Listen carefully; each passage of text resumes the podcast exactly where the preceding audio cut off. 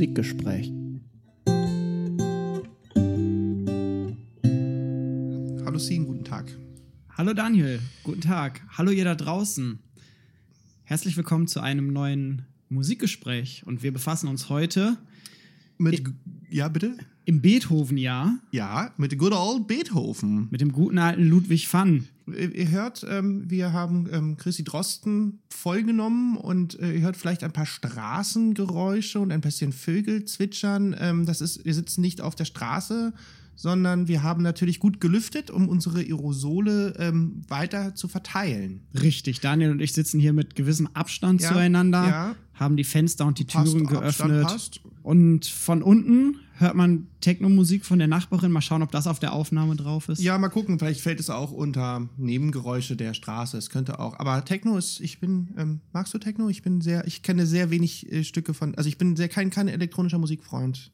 Ich mag es zum Tanzen gerne. Also ich höre das Ach, in der Tat, in der ja? Regel nicht zu Hause, aber in einen Techno-Club und so weiter gehe ich schon ganz so. gerne manchmal. Habe ich, muss ich aber sagen, länger schon nicht mehr gemacht. Also Ich war in Winter wenig und wegen, wegen Corona dann ja Noch- sowieso noch nie in nicht. einem Techno-Club. Ich nehme dich mal mit. Nee, wir sind extra mal an der Love Parade, das ist allerdings schon 20 Jahre her, mal rumgefahren und haben versucht, keinen Techno-Club zu finden äh, und sind dann lustigerweise im Knark gelandet. ähm, aber es ist, wie gesagt, 20 Jahre her. Und, ähm, aber ich war auch immer mehr so der Typ, der dann halt irgendwie im Silverwings an der Bar rumstand und Ja, genickt hat, wenn vorstellen. Pantera läuft. Du- und so, ey, geil, sie spielen Pantera. Du bist, nicht so, du bist nicht so der Dancer, Dann habe ne? ich so ein bisschen genickt. Das Einzige, wo ich wirklich, wo ich mich nicht still verhalten kann, ist, Gott, wie hieß das? Äh, immer freitags im Pavillon in der Fried im Friedrichshain. Na, so Black Music, das war. Ähm, Ah, okay, so, so Soul, Soul, Funk ja, ja, so genau. weiter. Soul Explosion. Soul Explosion. Soul Explosion. Gibt's immer noch, Gibt's, gibt's immer noch, immer noch, ja. Soul Explosion ist auch 20 Jahre her. Ja. Ähm, da, da bin ich, da, da stehen meine Füße nicht still. Schön. So. Okay, Aber ich bin auch mehr so ein Nerd. Schluss damit. Wer- Wir kommen zu Beethoven. Entschuldigung, aber war doch eine sehr spannende Einleitung. Ja. Ja. Beethoven. Und zwar haben wir uns überlegt, Beethoven ist ja, ist ja groß. Sehr, sehr groß. und, und auch sehr berühmt. Und es gibt eigentlich sehr viel. Und wir können natürlich nicht jetzt über Beethoven reden. Also Ja. wir müssen uns schon in irgendeiner Art und Weise äh, spezialisieren. Ganz genau. Und weil wir ja Musikwissenschaftler sind, haben wir uns überlegt, dass wir uns vielleicht auch mit äh, Primärquellen, also dass wir quasi äh, über Beethoven-Briefe reden wollen. Wir wollen über Briefe reden heute. Ganz genau. Das heißt, äh, es wird ein bisschen methodisch, Ja. vielleicht auch wieder ein bisschen nerdig. Ja. Etwas, was für das Fach der Musikwissenschaft, besonders der historischen Musikwissenschaft, wenn ich es immer so nennen darf, Ja. sehr wichtig ist, nämlich die Forschung anhand von Briefmaterial. Und ich möchte dazu sagen, dass ich das, weil du sagst, ähm, nerdig und für die historische Wissenschaft auch ähm, wichtig. Ich hoffe, dass ich in dieser Sendung, oder wir hoffen, dass wir in dieser Sendung ähm, euch da draußen das auch ein bisschen näher bringen können, weil aus meiner Sicht vorweggenommen, ich finde Briefe zu lesen sehr, sehr spannend und sie haben einen sehr, sehr intimen Zugang zu dieser Person. Ja. Fast wie Tagebücher lesen oder so. Genau. Ähm, da können wir vielleicht kurz über My Personal reden, weil das in dem Zusammenhang dann, damit wir uns kurz framen. Sehr gerne. Kategorie ab. My Personal. Jetzt wird's persönlich. Ja, Beethoven, lieber Scene. Willst du anfangen? Was, wie stehst du zu Beethoven? Was weißt du über Beethoven? Wer war Beethoven?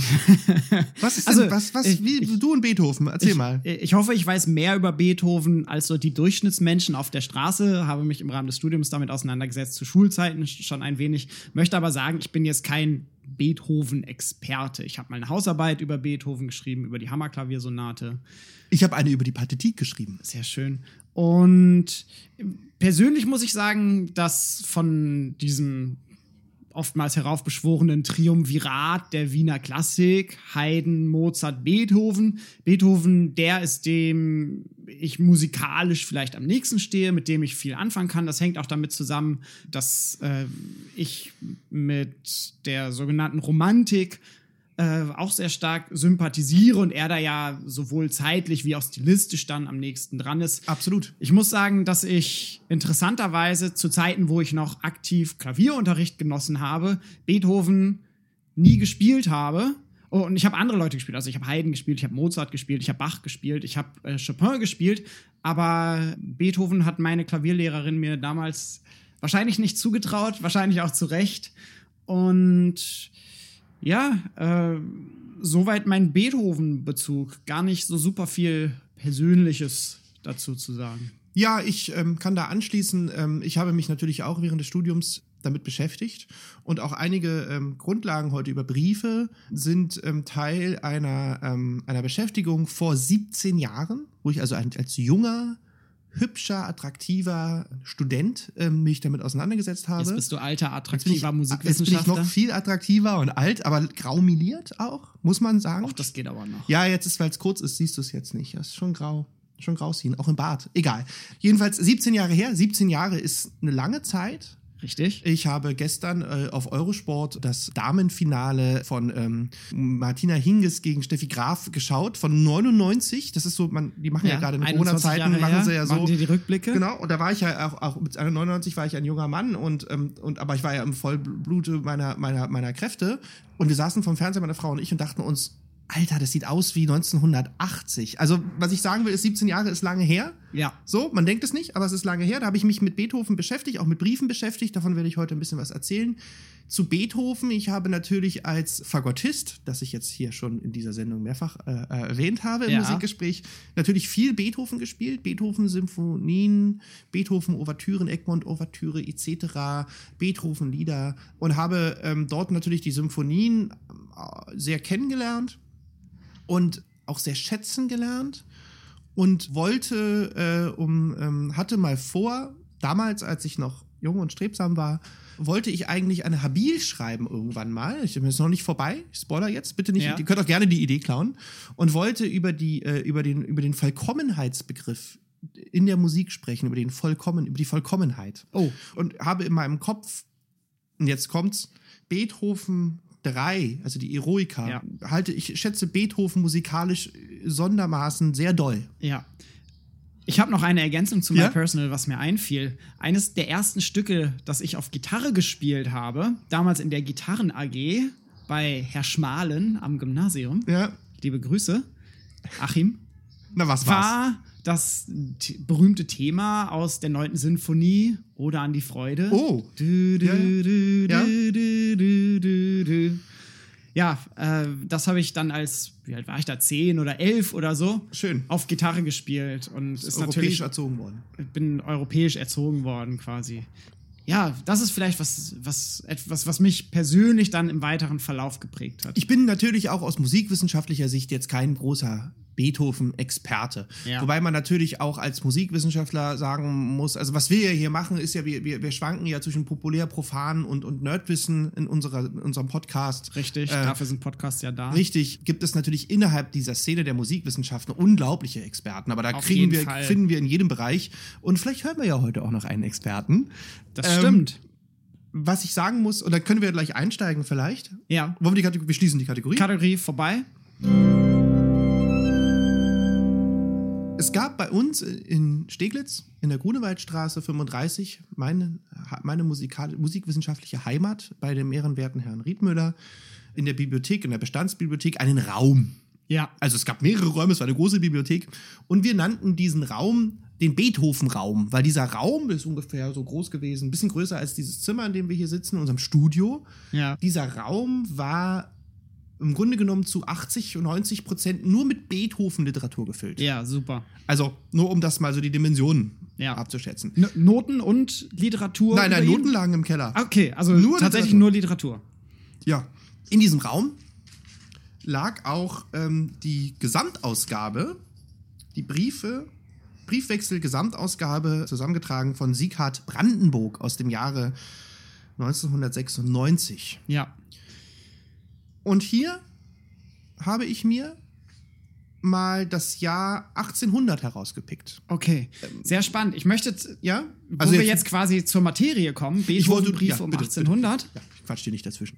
möchte ich einmal so, so eine grundsätzliche Frage mit einwerfen, Ja, bitte. die, die ich mir im, in Vorbereitung auf äh, diese Sendung gestellt habe und die vielleicht auch so ein bisschen der rote Faden Mhm. sein kann für diese Sendung. Warum sollte sich Musikwissenschaft mit Beethoven auseinandersetzen? Habe ich mich gefragt. Oder was für Zugänge schafft Musikwissenschaft zu Warum? Beethoven? Das stellt natürlich So diese Back to the Future Gedenkfrage. Ja, das, das stellt natürlich stellt. insgesamt die Frage nach dem Sinn von Wissenschaft, auch nach der Leistungsfähigkeit einer Disziplin wie Musikwissenschaft im Speziellen. Und ich habe mir da ein paar Sachen überlegt, die ich mal immer wieder einstreuen werde und vielleicht können wir das am Ende alles so ein bisschen bündeln. Ich habe da ein sehr gutes Beispiel. Bitteschön. Du du wirst es dann merken, Ja. an welcher Stelle ähm, wir diese Frage äh, erörtern können. Okay, super. Freue ich Ähm, mich drauf.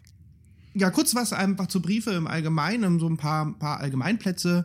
Ein Brief besitzt als Primärquelle natürlich einen sehr, sehr hohen Wert äh, und ebnet letztlich auch mitunter den direktesten und, und, und intimsten Weg eigentlich ähm, zu historischen Tatsachen und, und Verhältnissen. Ja.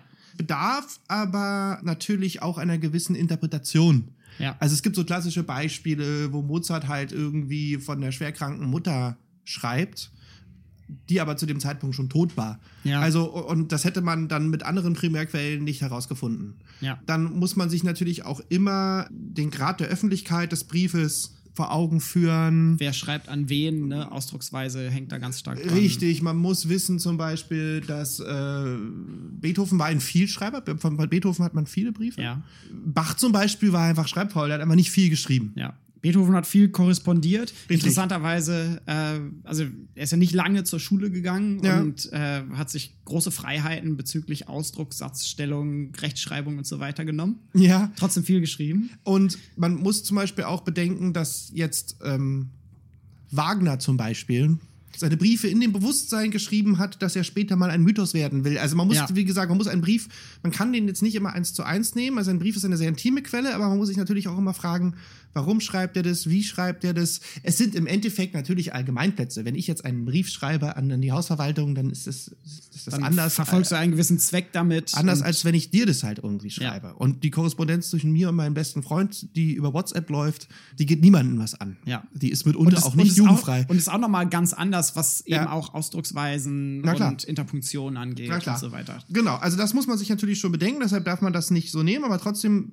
finde ich, wenn man sich, wenn man sich mit mehreren Briefen beschäftigt, ne, taktische Auswahl, Sprachwahl, aber auch Briefwahl. Von Beethoven haben wir, ich glaube, knapp 2000 Briefe Ja, ich hatte ich gelesen, Bände, sind, ja. sind überliefert von ungefähr 10.000, die er wahrscheinlich geschrieben hat. So, Also ist natürlich nicht alles irgendwie da, aber äh, doch relativ viel und zum Glück auch veröffentlicht. Also, mein lieber Sien, Mein lieber Daniel, wir gehen jetzt mal in Medias Res bitteschön. und ins Jahr 1800. Super. Ich habe eins, zwei, drei, vier, fünf, sechs verschiedene Briefe Ja. an vier Personen rausgesucht, ähm, die, glaube ich, so ein bisschen das Spektrum aufzeigen.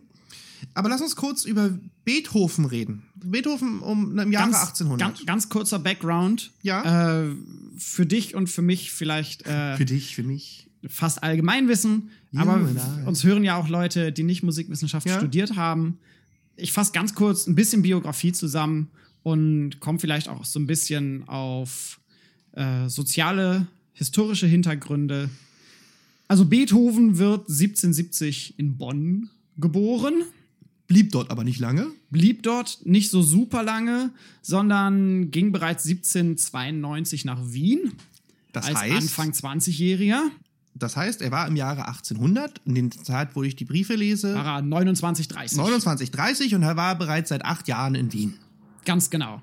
Und zu der Zeit auch schon ein großer Star, würde man heutzutage sagen. Einig, also, ja, wie man das sagen mag, einigermaßen berühmt, einigermaßen verhältnismäßig reich. Also er war Ja. jetzt nicht der, also er war kein Heiden, der war damals, glaube ich, noch ein Ticken noch. Ticken größer. Aber er war schon, er war schon am Start. Ja, auf jeden Fall. Ja. Ne, Mondscheinsonate war schon geschrieben, Partitik erste war Sinfonien geschrieben. waren geschrieben. Richtig, erst die erste war da geschrieben. Ja. Mhm. Die ist 1799, glaube ich. Und Ja. äh, sein familiärer Hintergrund ganz kurz, also äh, sein Großvater und sein Vater waren bereits im Musikbusiness mehr oder weniger erfolgreich. Großvater war Kapellmeister, der Vater dann nur Sänger und übernahm anfangs die Ausbildung vom jungen Ludwig. Äh, superreich war die Familie nicht. Ja, vielleicht so Durchschnittsleute, was man halt mit einem Musikergehalt verdienen kann, ist halt nicht so viel, ne? Und äh, Ludwig lernte vor allem Klavier, Geige und Bratsche. Und sehr früh war sein Talent schon bekannt und er trat als Kind auf. Der Vater hat versucht, ihn zu fördern, hat dann zum Glück auch relativ früh äh, den Unterricht an andere gegeben, weil der Vater selber nur ähm, ja, seine musikalischen Fähigkeiten äh, hatten irgendwann dann auch Grenzen. 1792, das ist vielleicht eigentlich so das wichtigste Jahr dann für, für den großen Big Step in Beethovens Leben. Nachdem er in Bonn schon eine gewisse Bekanntheit hatte, geht er nach Wien unter anderem mit der Intention, dass er dort halt von jo Josef Haydn mhm. auch lernen möchte. Mozart ist kurz zuvor verstorben. Also es gibt ja die Geschichte, dass Haydn ja Beethoven in Bonn gehört hat. Ja, genau. Und dann ihn quasi unter seine Fittiche genommen hat. Genau, weil Haydn kam in Bonn vorbei, weil er auf dem Weg nach England war und dann Korrekt. liegt Bonn mehr oder weniger auf der Strecke. Und für Beethoven war es eigentlich auch ein guter Zeitpunkt, nach Wien zu gehen, weil kurz darauf die heutigen westdeutschen Gebiete, die damals noch alles irgendwelche Fürstentümer und so mhm. weiter waren, von Napoleon überrollt wurden. Das heißt, wir befinden uns hier, wenn wir schauen, wo, äh, was geht denn historisch gesellschaftlich so Ende geht? des 18. Jahrhunderts, Anfang des 19. Jahrhunderts ja. ab, befinden wir uns in einer großen Zeit des Umbruchs, für die Absolut. vielleicht auch Beethoven musikalisch selber nochmal stehen kann, ließe sich diskutieren. Aber wir haben hier einen großen Wandel von einer höfischen Gesellschaft durch Monarchien geprägte Gesellschaft in Europa hin zu demokratischen Staaten, Aufkommen von nationalistischen Gedanken. Wir haben äh, Ende des 18. Jahrhunderts französische Revolution. Ganz viel Aufklärung, Ganz viel Aufklärung. Äh, kam natürlich, also man Kant war natürlich früher, aber, aber das dauerte ja alles, bis sich das verbreitet hat. Ja. Also wir hatten ganz viele, ganz viele Umbrüche. Und, ähm, und es war Krieg. Es war Krieg in Europa. Es war Krieg, genau. 1814 dann Wiener Kongress. Ja. Auch noch zu Beethovens Lebzeiten, jetzt später als das, ja. worüber wir reden möchten. Ja. Aber auf jeden Fall eine Zeit, in der politisch und gesellschaftlich relativ vieles auf dem Spiel stand und vieles auch sehr unsicher war und die Leute vielleicht auch ein bisschen experimentierfreudig waren. Wien war damals kulturell mehr oder weniger Welthauptstadt, Ab, ja, möchte absolut. ich sagen. Absolut. Äh, was spannend ist, weil Wien gar nicht so groß war. Um 1800 so knapp eine Viertelmillion Einwohner, mhm. was auch zur damaligen Zeit äh, nicht super groß war. Also London, Paris und so waren schon deutlich größer. Wien war aber dadurch relativ speziell, dass es ein großes, wohlhabendes Bürgertum gab, was daran lag, dass unter Maria Theresia bereits Zentralisierungsbestrebungen in Österreich vollzogen wurden, sodass ein Drittel der Bevölkerung Wiens im Beamtenapparat angestellt war. Was hm. ziemlich viel war. Und das waren natürlich Leute, die eine gewisse Bildung erfahren hatten, die ein gewisses Einkommen hatten, dementsprechend auch dann die Kultur und ihr Freizeitleben gepflegt haben und Geld in Musik investieren konnten, in Musikinstrumente, in Unterricht. Das heißt, dort konnten Musiker zur damaligen Zeit dann auch gutes Geld verdienen, indem sie unterrichtet haben. Beethoven hat anfangs auch unterrichtet und äh, zu Beginn gerne Variationen über berühmte Themen und Melodien geschrieben und die und dann durch den Notendruck gelebt. Ja, und in diesem spannenden bürgerlich geprägten Konglomerat lebt Beethoven dann mehr oder weniger bis zum Ende seines Lebens, äh, relativ frühes Ableben 1827 mit 56 Jahren. Todesursache ist nicht ganz geklärt. So, es zeigten sich mehrere Symptome: Übelkeit, Fieber, Durchfall und so weiter. Manche vermuten, dass es eine Bleivergiftung war. Er hat wohl auch viel Alkohol konsumiert. Leber war wahrscheinlich auch angegriffen. Aber hat in seinen 56 Jahren ein relativ beachtbares Övre ja. hervorgebracht. Und, und wir versuchen heute so ein bisschen in die Mitte seines Lebens zu schauen. Genau. Was passiert um 1800? Also herum. es ist ähm, äh, also auch äh, was an Beethoven, was ich persönlich immer sehr spannend finde an der Stelle, ist auch äh, sein ähm, sowohl musikalischer Fortschrittsgedanke und ich glaube, das ist auch das, was ihn letztlich so berühmt gemacht hat. Ja. Ähm, weil wir ja dann doch irgendwie in einer Fortschrittsideologie leben. Das ist auch ja ein gewisser wissenschaftlicher Kanon. Und natürlich seine unternehmerischen Fähigkeiten spielen auch aus äh, musikökonomischer Sicht äh, eine sehr große Rolle. Auf jeden Fall. Das sind so also die Errungenschaften. Ja. Wobei natürlich jetzt wir ähm, als Musikwissenschaftler schon, es ist schon spannend zu sehen, was, was da musikalisch passiert. Ne? Das können ja. wir kurz machen. Genau, also um 1800, ähm, die erste ähm, Symphonie war gerade geschrieben, gerade veröffentlicht. Erregte doch schon starkes Aufsehen. Ja. Stellenweise auch Kritik, Bedenken. Ganz interessant. Ähm, beginnt in einer langsamen Einladung mit einem dissonanten Anfangsakkord, der sich sofort auflöst. Ja. Aber das war schon, wo man dachte so, uh, Krass. krass, Alter. Was passiert Beginnt hier? mit Dissonanz. Ja. Das war schon Punk. So. Ja. Also es stellt sozusagen die Grundtonart C-Dur eigentlich gleich in Frage. Also es ist ganz lustig, es ist im Endeffekt nur also fast schon ein Vorhalt. So. Also es ist wirklich eine Sache von, geht einfach nur da, da, ne? Wo wir über dominant Septakkord gesprochen haben äh, vor einer Weile. Aber das war schon so, wo du dachtest so, puh, so, das haut rein.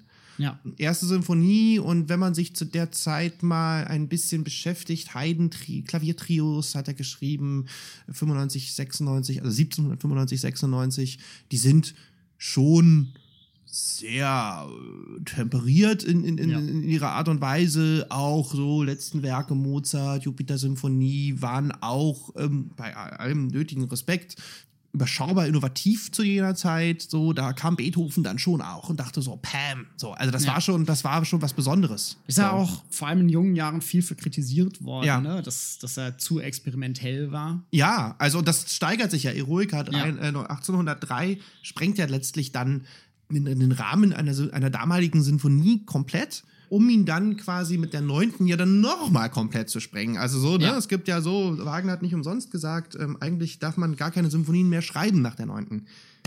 Beethoven um 1800. Den ersten Brief, den ich kurz anreißen möchte, Bitte? ist von, vom 19. März Ja. 1800. Beethoven schreibt der kaiserlich-königlichen Hoftheaterdirektion. Ja. Und zwar Zitat. Beethoven Ludwig bittet um gnädige Erlaubnis, am 2.4. im kaiserlich-königlichen Hoftheater eine musikalische Akademie geben zu dürfen. Punkt. Die Antwort kam dann in der Tat einen Tag später. Ich weiß nicht, wie die da die Briefe ausgetragen haben. War wahrscheinlich eigentlich nicht so weit. Ja. Man hat Per, auch nicht so per Kurier wahrscheinlich. ja, ja. War die Antwort von der Hoftheaterdirektion. Ja. Dem Bittsteller wird gegen Erlag von sechs Dukaten zu Hoftheater Armenfonds erteilt. So. Was bedeutet das, Sin? Das bedeutet, dass Beethoven spenden muss, um, Ja. sein, um seine Aufführung da verwirklichen zu können. That's the point. So. Wohlfahrtspflege. Ja. So. Spannend. 1800. Ja. Ne? Also jetzt kann man sich natürlich darüber Gedanken machen, zu sagen, wo wir die Frage gestellt haben, warum ist Wissenschaft so wichtig, warum sind Briefe so wichtig. Ähm, mir persönlich finde ich, sagt das halt, also die Tatsache, dass Beethoven zahlen muss, Ja. um sich auf, da aufzuführen und einfach auch so den Zeitgeist so also es war offenbar ja auch steht jetzt ja auch ist ja irgendwie keine große Nummer also es scheint auch nicht unüblich gewesen zu sein für einen guten Zweck das zu spielen Ja. so eine Promoveranstaltung Benefizkonzert. Benefizkonzert, Promoveranstaltung. Ja. Was wurde gespielt? Laut Anschlagszettel eine Mozart-Symphonie, zwei Stücke Haydn Schöpfung. Ja. Haydn Schöpfung ist innovativ. Ja. Ne, wo ich jetzt über Klaviertrio gesprochen habe, aber Haydn Schöpfung ist, Ist also. nicht ohne, ja. Mach mal den Anfang von Haydns Schöpfung an, da denkst du, du bist, also, das ist so, da denkst du, denkst du, bist in der Wagner-Oper. Sag ich, also. Ja, Fast, Ihr, ja. ihr wisst, so, Ja. ne? Klavierkonzert Opus 15, Septep Opus 20 und erste Symphonie Opus 21 und eine freie Fantasie auf Klavier Ja. was lässt uns das auch noch sagen? Also was, was, was ist die Erkenntnis, die man daraus gewinnt? Man sieht einfach, was en vogue war, ne? Man sieht Ja. einfach, was, was zu der Zeit Phase war. Haydn und Mozart immer noch hochgehalten. Ja. Und Beethoven spielt viel seine eigenen Sachen. Sinfonie, sehr Ja. beliebt. Ja, Das Fantasieren ja, auf dem Klavier, eine der Spezialitäten von Beethoven. ja, und auch sehr beliebt beim bürgerlichen Publikum. Interessant finde ich das auch, dass es ein Benefizkonzert Mhm. ist vor dem Hintergrund, ich habe schon die Wiener Gesellschaft angesprochen, es gab ein großes soziales Gefälle in Wien zu Mhm. der Zeit auch. Ne? Also es gab diese, diese große Oberschicht, die, die überproportional groß war und heute würde man von Gentrifizierung sprechen, die vor allem in der Innenstadt gelebt haben und in den Außenbezirken äh, lebten dann die ärmeren Leute, Handwerker, Familien und so weiter. Und wahrscheinlich ist dann so ein bisschen was von dem Geld, die sechs Dukaten, die Beethoven dann zahlen muss, in die Außenbezirke gegangen. Oder vielleicht äh, hat der österreichische Staat das auch noch anderweitig irgendwie verbraucht. Aber ist doch spannend, oder, Scene? super spannend, ja. Ganz interessant auch, äh, abgesehen natürlich jetzt von Mozart und Haydn, sind, äh, ist das auch der neueste Scheiß. Also er benutzt Ja. das natürlich auch jetzt nicht ganz äh, ohne äh, Hintergrundgedanken. ja also er, sowohl er führt seine eigenen Werke da. sowohl Septett als auch erste Symphonie als auch Klavierkonzert Opus 15 waren damals auch neu. Ja. Und auch in Teilen noch nicht verlegt. Das ist auch Ah, ganz okay, interessant. interessant. Also zum Beispiel Das heißt, man kriegt dann noch keine Noten dafür, sondern wenn man musste ins Konzert gehen, um es zu hören dann. Also das ist also, ja, ja, also das, da kommen, kommen wir gleich zu. Äh, Ich habe auch noch einen Verlegerbrief hier. Okay. Äh, aber es ist ganz interessant, zum Beispiel, dass diese Stücke, die ich jetzt hier genannt habe, Septett, erste Symphonie, tauchen in den Briefen 1800, werden uns öfter begegnen. ja. Zum Beispiel die Partitik, die 1799 veröffentlicht wurde, nicht. Die war dann raus, die war fertig, die war durch, Ja. die musste er nicht mehr promoten, um es Ja. mal so in, in, in Amtsdeutsch äh, zu sagen. Ja. So, also waren Selbstläufer dann. lief dann. Ne, war einfach auch verkauft so. Ja. Also kannst du dann, also so, ne, das ist ja, gehst Klar, du die jetzt Leute wollen was Neues hören und dann. aufs Coldplay-Konzert oder so. Also ich meine, jetzt geht ja gerade gar keiner auf ein Konzert und dann spielen die ja in erster Linie auch dann, ja, auch mal ihre neueste. Platte. Ja. Ja, meistens so 50-50, ne? 50% sind irgendwie alte Kommt Sachen. Best Hits. Also Ozzy spielt nur noch alte. und im Idealfall 50% alte Hits und 50% neue. Ozzy kommt am 30.11. und ich habe berechtigte Hoffnung, dass am 30.11. Konzerte möglicherweise ein Konzert stattfinden kann. Du wartest schon lange drauf, ich weiß. Wie oft rede ich, seit wir diesen Podcast machen, rede ich vom Ozzy Osbourne-Konzert. Gut. Und es kommt einfach nicht. Mein Paul McCartney-Konzert wurde abgesagt. Es tut mir sehr leid. Ja, ist okay, ich habe den schon gesehen. Soll ich weitermachen, Bitte. mein Lieber? Ich bitte drum. Ja, wir sind heute sehr höflich. Ich weiß, wir, wir, Es liegt auch am Thema. es liegt am Thema. Wir, wir sind ganz bürgerlich höflich heute. Zweiter Brief. Ein ganz anderer Brief Ja. Von, von wann und an wen? an einen äh, gewissen Herrn Mattison. Friedrich von Mattison. Sagt ihr dem was? Oh. Mattison. lebte in Dessau. Äh, der Brief ist vom 4. August zwar 1800. Mattison 1761 bis 1831 war äh, um 1800 gerade Vorleser und Reisebegleiter. Vorleser finde ich einen geilen Job. Vorleser super. und Reisebegleiter der Fürstin Luise von Anhalt-Dessau. Ah, okay. Wurde Theaterintendant in Stuttgart später ähm, und dann auch 1809 in den Adelsstand gehoben und war einer der bekanntesten Lyriker seiner Zeit. Oh, okay. Ja. Heute nicht mehr bekannt, ne? Ähm, Nicht mäßig. so richtig. mäßig, kommt also in der Szene schon, weil er unter anderem äh, Beethovens Komposition ähm, Adelaide, wie es gesungen wird, ich denke, muss immer an Adelaide, an, die, an, die, Mhm. Adelaide, ja. an die Rennstrecke auch, in ja. Australien Ja. denken. Das ist übrigens auch eine Stadt in Australien. Ja, ja, Entschuldigung, ich, ich habe Formel Du 1 musst an die und so. Ja, ja, denken, 85 bis 95 wurden da Formel 1 Rennen ausgetragen. So, Ja. Achtung, Nerdwissen. Schumi hat er gewonnen. Hashtag unnützes Wissen. Ja, Hashtag, wie viel, wie viel Gehirnmasse ist durch unnützes Sportwissen draufgegangen bei Herrn Dr. Siebert? Also, Mattison erhält zusammen mit dem Brief Beethovens Komposition Adelaide, Opus äh, 46. Ja.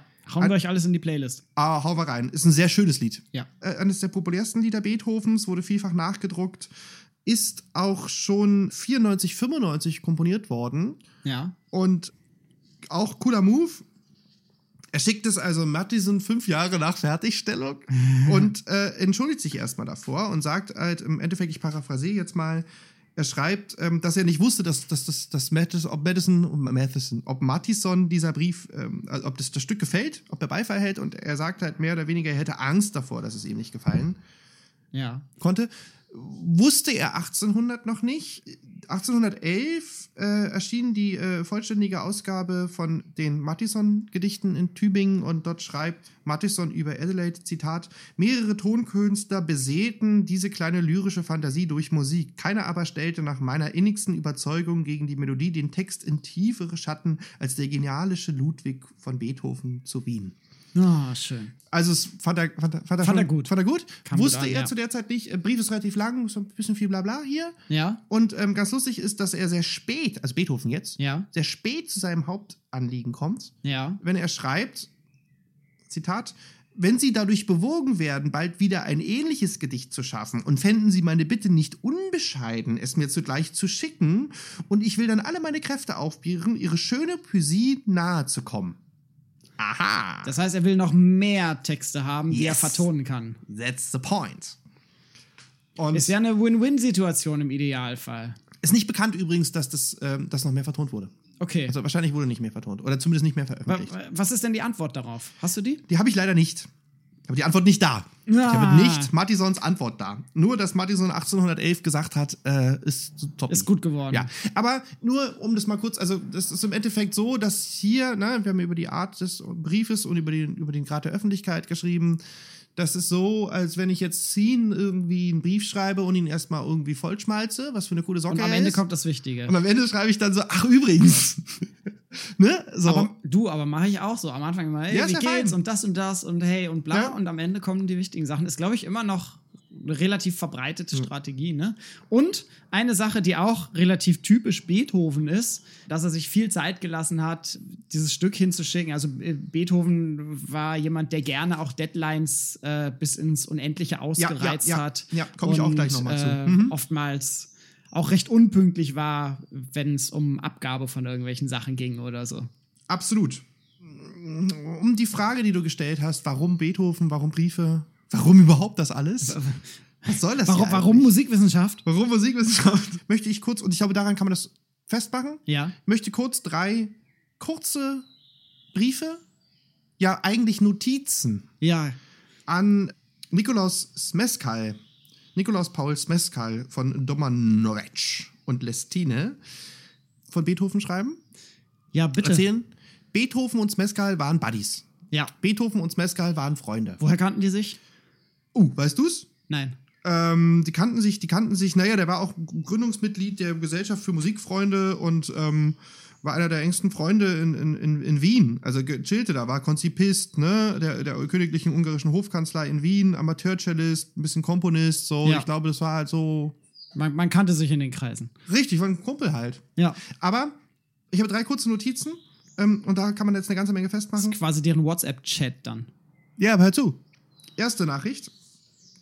Zitat Beethoven. Wir haben gehört, wie hoch dieselben sich unterstanden haben, über ein in meinem deutschen Tanz vorkommendes Mineur greulich zu schimpfen. Wir erwarten eine Verantwortung darüber, ihr habt euch noch heute vor unserem Tribunale ungesaumt einzustellen. Das ist ironisch gemeint, ne? Ja, Der, der, der schnörkelhafte Ausdruck. Okay, und dann? so. Und zweite Notiz. Me- Meint er mit deutschem Tanze, meint er damit eine Komposition oder meint er ein, seine eigene Tanzweise? Weil Beethoven selber hat in Wien dann ja auch, als er ankam, dort angefangen, Tanzunterricht zu nehmen, um quasi die Fähigkeit des Tanzes, die im Wiener Bürgertum zu der Zeit scheinbar recht verbreitet war, dann auch zu erlernen und somit in sozialen Konversationen punkten zu können und natürlich zu so Tanzveranstaltungen eingeladen Nee, es geht ja einfach um das, um, um das vorkommende Mineur. Also es geht halt um eine Mollstelle in einem deutschen Tanz. Also ich glaube, das war so der Aufhänger. Okay, also aber es geht um seine Komposition deutscher Tanz. Ja, ja. Gut. Zweite Notiz, Ja. die ich eigentlich noch viel beachtenswerter finde, an Hans Meskal. Ja. Aus- Zitat Beethoven. Ja. Ich werde gleich zu Ihnen kommen, höchstens in einer Viertelstunde. Beethoven. Zitat. Ende. Ja, das ist wirklich äh, WhatsApp-Chat und dann hat er irgendeinen Boten kurz rübergeschickt.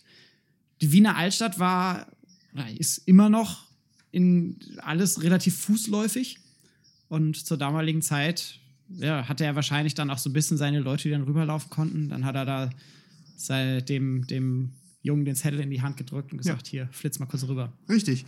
Und dritte Notiz, Hans Meskal. Ja, Zitat. Schindlecker ist nicht hier. Die ganze Musik müsste unterbleiben, wenn sie nun nicht spielen. Und ganz gewiss fiel der Verdacht als denn auf mich, als hätte ich etwas vernachlässigt. wer ist die Person, die er dort anspricht? Schindlecker Ja?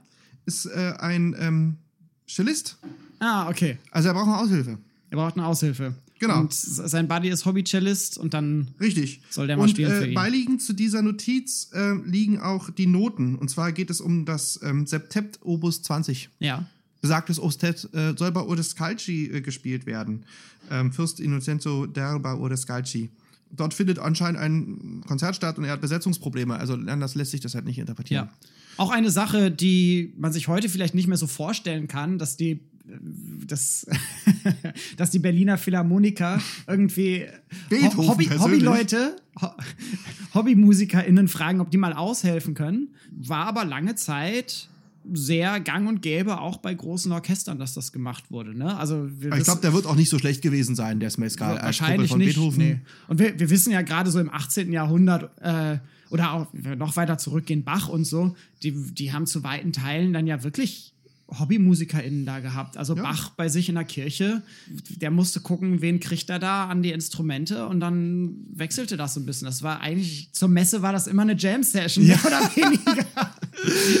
Meine Güte, Sin und Daniel. Ja, aber, aber auf, auf jeden Fall. Aber lass uns mal kurz das zusammenfassen. Also was ich, was ich denke ich hieran irgendwie so ein bisschen die Frage auch stellt, des Warums. Natürlich ist das ein sehr intimer Zugang. Also vor allen Dingen Ja. diese erste Notiz da mit dem Tribunale und so, also dieser Joke sozusagen, so, ne, das könntest du mir jetzt auch schreiben. Also das ist natürlich äh, äh, klar, muss man aufpassen, ist Ironie, darf man auch nicht voll, ne? Also ich meine, Ja. keine Ahnung, wenn du jetzt nicht irgendwie, also versteht man ja, Ja. aber es ist natürlich auch die Frage, also was bringt uns das? Irgendwie ein bisschen persönlichen Zugang zu Beethoven? Ja. Erscheint uns Beethoven irdischer? Ja, ein bisschen menschlicher. Ist aber bisschen privat normaler. natürlich. Ist, ist privat und es ist quasi auch ein Ausschlachten seiner Privatkorrespondenzen. Und dieses Ausschlachten wird ja mit dieser Note, die ich gesagt habe, also komm, komm in einer Viertelstunde rüber. Also dieses überdimensionale Interesse sozusagen wird ja da mega deutlich. Also ich kann ja mal ganz kurz aus der die ähm, Gesamtausgabe von Brandenburg, Ja. also von Herrn Brandenburg, Ja, ja, sch- schon klar. Der, der Herausgeber der Beethoven-Briefe. Richtig, ja. Ist halt ganz interessant, weil dann gibt es nämlich, da gibt es noch ähm, Fußnoten. Also Ja. es haben mehrere Wissenschaftler versucht, äh, unter anderem Thayer, also das Original liegt wohl bei Thayer, ein sehr berühmter Beethoven-Forscher und Mhm. Ja. Biograf. Da liegt, der besaß das Autograph Ja, und sie haben in der Tat ähm, versucht, ähm, das zu datieren. ja, Also sie haben es versucht zu datieren. Es haben ähm, mehrere Wissenschaftler versucht, das Ganze auf 1798 zu datieren. Letztlich ist Thayer die Quelle, äh, der letztlich kein Datum angibt. Also warum jetzt Ja. das bei 1800 gelandet ist, ja ist muss, fraglich. Guck mal, was ist das für Papier, was ist das für Tinte und was hat Beethoven zu Richtig. ähnlicher Zeit verwendet? Ähm, aber ähm, klar, also ne, ja, Handschrift etc. Papier. Aber es ist halt im Grunde genommen auch pups egal, ja. wann es geschrieben wurde. Ja, es zeigt halt eben auch, So. aus heutiger Sicht vielleicht ganz interessant, dass Briefe damals noch andere Aufgaben übernommen haben, als Briefe das heutzutage tun. Also wenn man heute Briefe schreibt, dann ist es entweder für die Erledigung amtlicher Sachen. So. Also wenn ich Briefe schreibe, dann ist das meistens am Computer an irgendwelche Ämter oder so. Oder man schreibt einen tatsächlich langen, ausführlichen Brief, weil jemand etwas bedeutet. Und dann ist es schon eigentlich äh, irgendwie was Besonderes. Also, wenn ich wirklich einen Brief an Freunde schreibe oder so, dann zeige ich damit auch ein, mein Mitteilungsbedürfnis und Brief heutzutage ist eine besondere Form, mit Leuten zu korrespondieren. Klar, also ich So, glaube ist aber. Keine, keine Alltagsumgangsform.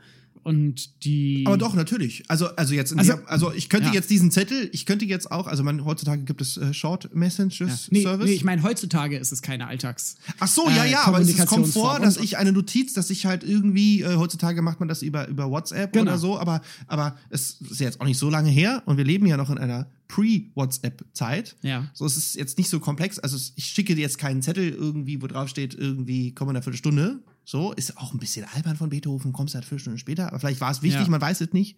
Ne? Ähm, vielleicht war Oder wirklich- vielleicht wollte er damit andeuten, dass er eine Viertelstunde früher als geplant vorbeikommt. Ähm, so, aber- so wie du heute. Ja, ja. da habe ich auch angerufen. Du hast angerufen, Ich hätte genau. einen Boten schicken können. Du hast aber erst eine WhatsApp-Nachricht Ich geschickt. habe erst ich hab im Endeffekt mit demselben Inhalt. Also Genau. eigentlich fast wusste ich, ich habe mit demselben Inhalt. Daniel und Beethoven. Heute, diese Verbindung. Toll, Scene. Du, du bist die Reinkarnation Ja, von Ludwig. ich habe heute in der Tat Scene eine Nachricht geschrieben, meinte, komme eine Viertelstunde früher. ja. Geil. Und das ist Zufall aber, oder? Das, ja, das Zufall. stellen wir Das jetzt war- gerade ich fest. keine Absicht. Nein, aber es ist in der Tat so, dass. Willst du gucken, wann ich, geschrieben guck habe? nee, ich gucke den Chat einfach nur an. Ja. Also, Zitat Daniel Siebert, ich komme ein bisschen früher, dann können wir pünktlich anfangen. Zitat Ende. Ja, es ist im Endeffekt, wenn ich jetzt also so krass berühmt werde später mal, dann besitzt quasi Scene und Google und die ganze Welt und WhatsApp. WhatsApp ist Facebook. Facebook und also auch Zuckerberg, Ma- alle besitzen jetzt, aber die können dann sagen, du könntest dann in eine Gesamtausgabe machen, wo drauf steht, also das kannst du jetzt dann ähm, behalten und sagen, krass, Alter, Daniel hat Assassinen geschrieben. Also dann müsste ich halt schon sehr berühmt werden. Wobei hier natürlich wirklich so ein bisschen die Frage ist, also ich glaube, wenn Thayer dieses Autograph besitzt, also du besitzt jetzt diese Notiz. Ja. So, weiß der Geier, ob die von Beethoven war. Aber spielt ja keine Rolle. Wahrscheinlich wird sie von Beethoven gewesen sein. Das werden sie gecheckt haben aufgrund der Handschrift, denke ich. Denke ich auch. So. Aber sowas ist natürlich schwierig. Und eventuell gibt es eine Provenienz, das heißt, man weiß, von wo es Ungefähr. irgendwie. so, also jetzt hast B du diesen. Zettel. Ja. So, also ich würde mir an die Wand hängen. Ich fände Hammer, wenn ich diesen Zettel hätte. Ja, wäre natürlich geil, so als Musiknerd. Ja, ja. Aber ob der jetzt in eine Briefgesamtausgabe muss Ja. Und ob darüber geforscht werden muss, von wann der ist, das ist halt so die Frage, warum. Ne? Also, Ja, das stellt halt die Frage, warum setzen wir uns auseinander mit Beethoven? Warum setzen wir uns auseinander mit Musik? Soll ich hier ein bisschen einhaken? Gerne, also ich meine, das ist ja ein ganz schöner Punkt, oder? Ja. Also ich habe mal versucht, das so ein bisschen auch zu differenzieren. Was macht denn Wissenschaft überhaupt? Und ich stelle jetzt die These auf, dass der Mensch von sich aus generell nach Wissen strebt, um sich selbst und seine Umwelt zu verstehen. So, das heißt, dieses Streben nach Wissen und auch das Streben nach neuem Wissen ist meiner Meinung nach etwas, was sehr typisch für viele Menschen ist. Und Wissen entsteht halt diskursiv durch Geschichten, durch Narrative, ob das jetzt eine Formel ist oder ob das ein langer Text ist oder so. Letzten Endes sind das irgendwelche Geschichten, die wir über irgendetwas erzählen. Auch ein Modell, ein mathematisches Modell stellt eine gewisse abstrakte Form von Geschichte dar. Und ich habe mal überlegt, wie geht denn Wissenschaft dann ran an seine Forschungsgegenstände und habe hier zwei große unterschiedliche Ansätze gefunden. Als erstes, der, ich nenne es ganz unwissenschaftlich und einfach zu verstehen, den beispielhaften Ansatz. Man untersucht etwas als ein Beispiel, das stellvertretend für größere Zusammenhänge steht. Ne, das kann zum Beispiel die Untersuchung von Musikvideos sein, um Performance von Gender beispielhaft zu untersuchen. Eigentlich befasse ich mich mit Gender und äh, ich suche mir dann aber drei Musikvideos raus und zeige mal, wie das da drin passiert. Oftmals geht es bei sowas dann aber nicht um das Musikvideo selber. Ähnlicher Ansatz ist es eigentlich auch, wenn ich zum Beispiel quantitativ arbeite und Stichproben ziehe. Wir haben tausend Leute gefragt und ich baue eine Statistik darauf auf. Dabei geht es mir nicht um die tausend Leute, sondern da geht es mir um die Hochrechnung, das heißt um größere Zusammenhänge. Das ist der beispielhafte Ansatz zur Generierung von Wissen. Und dann habe ich einen zweiten Ansatz, den ich den konkreten Ansatz nenne. Und hierbei bezieht sich das Wissen oder der Untersuchungsgegenstand und das Wissen hängen konkret miteinander zusammen. Das Wissen bezieht sich auf den untersuchten Gegenstand, so wie es häufig bei der Untersuchung von bekannten Menschen ist, wenn wir über Beethoven sprechen. Viele Leute interessieren sich, aus was für Gründen auch immer, für Beethoven.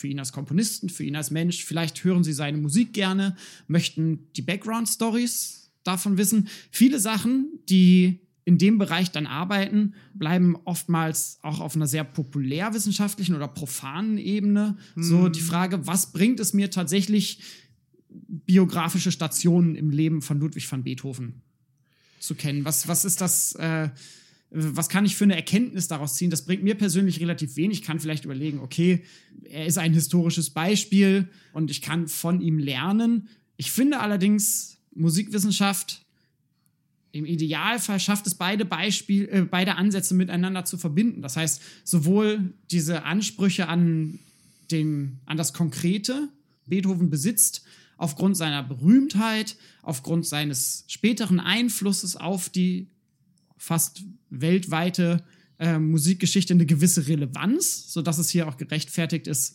konkret einfach Wissen über Beethoven zutage zu bringen. Ich finde, man sollte aber auch schauen, als WissenschaftlerInnen, wofür steht Beethoven denn wiederum beispielhaft? Kann ich größere historische, soziale Zusammenhänge anhand von Beethoven erkennen, herausarbeiten? Äh, die Briefe, die du zum Beispiel gezeigt hast, ja klar, die zeigen ein bisschen was über Beethoven als Menschen.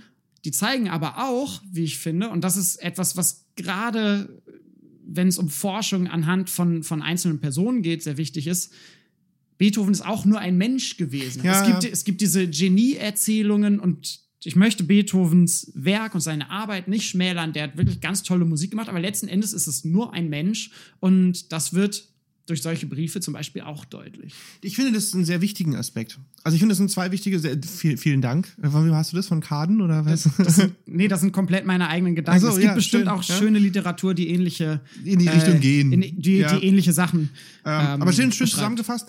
Ohne das jetzt natürlich, ist es sehr, also das kann man natürlich jetzt Da, da kann man unendlich in die weiter Tiefe gehen. Da, da geht es Richtung spannend. Wissenschaftstheorie. Korrekt, korrekt. Ich denke, dass du zwei wichtige Sachen angesprochen hast. Ich finde die Menschlichkeit durch diese Art von Briefen finde ich sehr schön. Auch eine Sache, die man sich durch solche Briefe auch immer wieder ähm, zurückholen kann Ja. ins Gedächtnis. Bringen mich persönlich Beethoven näher. Ja. Und vielleicht das ergänzend zu sagen, also jetzt hier diese Meldung, äh, ko- kommen wir eine Viertelstunde später. Eigentlich sagt mir die nur sie an, die haben damals schon genauso gesprochen wie, wie heute. Ja. So, oder jetzt diese Meldung mit, hör mal zu, hier, Ja. der Cellist ist ausgefallen, wir brauchen hier eine Aushilfe, Ja. hier sind die Noten, wir spielen morgen Septett. Ja. So. Das sagt mir, im Endeffekt hat sich da jetzt nicht so wahnsinnig viel verändert. Ja, So. und, und äh, äh, die Menschen waren halt so wie heute auch in der Lage, Ja. äh, ihre, ihren Sprachstil anzupassen Ja. an die jeweilige Situation. Absolut. Ne? Also wir im Podcast jetzt gerade Ja. sprechen Ja. anders, Ja, als wenn wir einen Vortrag auf einer Tagung halten. Musst und wir sprechen aber auch anders, äh, als wie wenn wir mit irgendwelchen Homies was trinken gehen. Musst du Irving Goffman, Wir alle spielen Theater lesen. Ein sehr schönes Buch äh, über genau dieses Thema. Kommt in die Literaturliste hier mit. Offiziell. Ein schönes soziologisches Buch über die Art, über die Rollen in der, in der Gesellschaft. Dass man natürlich, wenn ich mit der Kassiererin anders spreche als mit dir, mit meiner Frau nochmal anders, etc. Ja. So.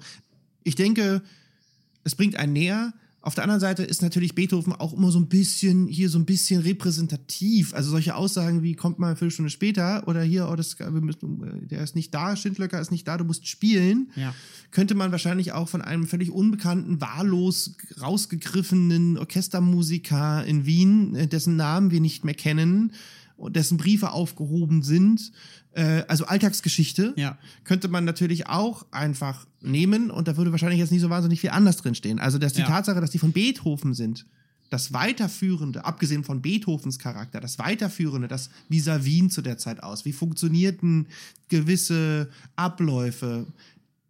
Das äh, hat, macht man jetzt am Beispiel Beethoven fest. Genau. Und, Und- hier haben wir das Glück, dass Beethoven aufgrund seiner Prominenz Ja, oder nicht Beethoven, aber seine Briefe bis heute halt eben erhalten sind. Viele Ja. Sachen aus dem Alltag von nicht so bekannten Leuten sind halt verloren gegangen, so, weil es niemanden interessiert hat. Das wurde nicht archiviert und Beethovens Briefwechsel, zumindest ein bedeutender Teil davon, ja. existiert halt bis heute und dementsprechend kann man sowas nachvollziehen. Gut, wollen wir weitermachen? Ja, bitte. dann kommen wir dann vielleicht auch zum Ende. Also ich habe noch einen Brief und dann machen wir, kommen wir, machen wir die Sache rund. Ein schöner Einwurf, Sien, vielen Dank. Ist ein Brief, den ähm, Beethoven geschrieben hat an Franz Anton Hoffmeister in Leipzig, also ein Verlagsbrief, Ja. ein Verlegerbrief. Das heißt, hier geht es um Arbeit. Hier geht es um Arbeit, um Geld. So. Wurde äh, äh, auf den 15.12.1800 zurückdatiert aus inhaltlichen Gründen Ja. war nicht angegeben äh, auf dem Autographen. Kann man sich dann aber natürlich denken, weil man weiß, was er angeboten hat, etc. Und äh, wie Beethoven, äh, wie du schon gesagt hast, Beethoven fängt gleich an mit äh, Zitat Beethoven. Ich habe Dero Anfragen schon mehrweilen beantworten wollen, bin aber in der Briefstellerei erschrecklich faul. Und da steht's lange an, bis ich einmal statt Noten trockene Buchstaben schreibe. Nun habe ich mich endlich einmal bezwungen, deren Begehren Genüge zu leisten.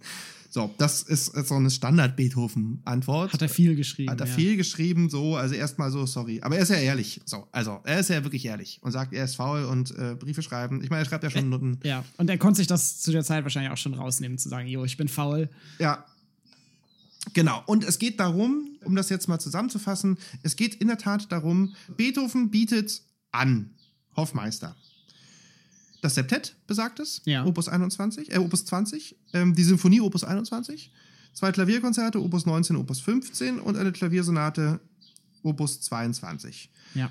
Schreibt dann noch dazu, er könnte ihm später auch noch Quintette und Quartette anbieten, die sind aber noch nicht fertig. Ja. Sagt dann aber auch, dass diese Werke schon unter anderem bei Tranquillo Mollo in Wien verlegt wurden. So. Ähm. Er entschuldigt sich so ein bisschen dafür, er bittet aber bereits einige bereits verlegte Werke sozusagen im Verlag nachzustechen. Und zwar warum?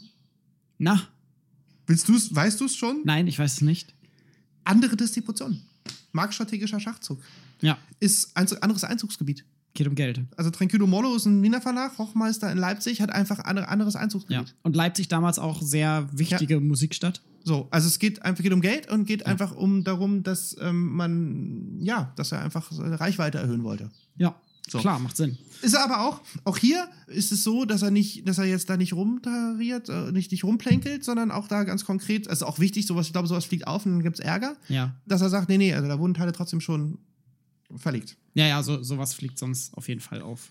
Richtig. Ja, na klar, also ich meine, das ist jetzt auch irgendwie so Allgemeinplatz, aber durch diese Informationen kann man natürlich feststellen, an was Beethoven auch gerade gearbeitet hat und was er gerade fertig hat. Also so, sowas ist sehr wichtig, Ja. historisch. Ja, äh, auch für die Datierung von äh, Kompositionen und so Richtig, weiter. richtig. Richtig. Oder hoher Quellenwert. Hoher Quellenwert. Ähm, jetzt wird's spannend. Ja, Karl, Karl Amender schreibt einen Brief an Beethoven. Also der Brief ist jetzt nicht von Beethoven, sondern Ja. er ist von Karl Amender, äh, Theologe, Violinist. Ja, mh, der Brief ist nicht so spannend, aber ich möchte ihn trotzdem kurz an einer Stelle zitieren, weil du wolltest ja ein schönes Ende haben. ja. Sind wir denn schon am Ende? Wollen wir nicht noch über Literaturlehre reden oder so? Machen wir noch kurz, aber, Ja, aber- erst, erst im Brief und dann kommen wir zur Zitat. Karl Amender: Du bist kein gewöhnlicher Mensch. Wer dich kennt wie ich und dich nur gewöhnlich liebte, den halte ich des göttlichen Gefühls der Liebe unwert. Ha, Besser? ha. Ja, ein bisschen was Emotionales.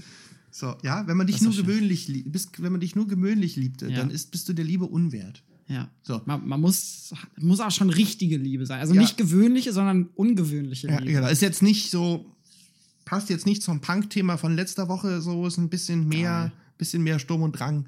Das ist in Ordnung. Fällt ja. Ja. fällt ja alles in die richtige Zeit. Gut. Äh, ja, das sind die Briefe soweit. Wir packen hier an die Stelle gleich auch noch mal ein kleines Interview, das wir im Nachhinein aufgezeichnet haben.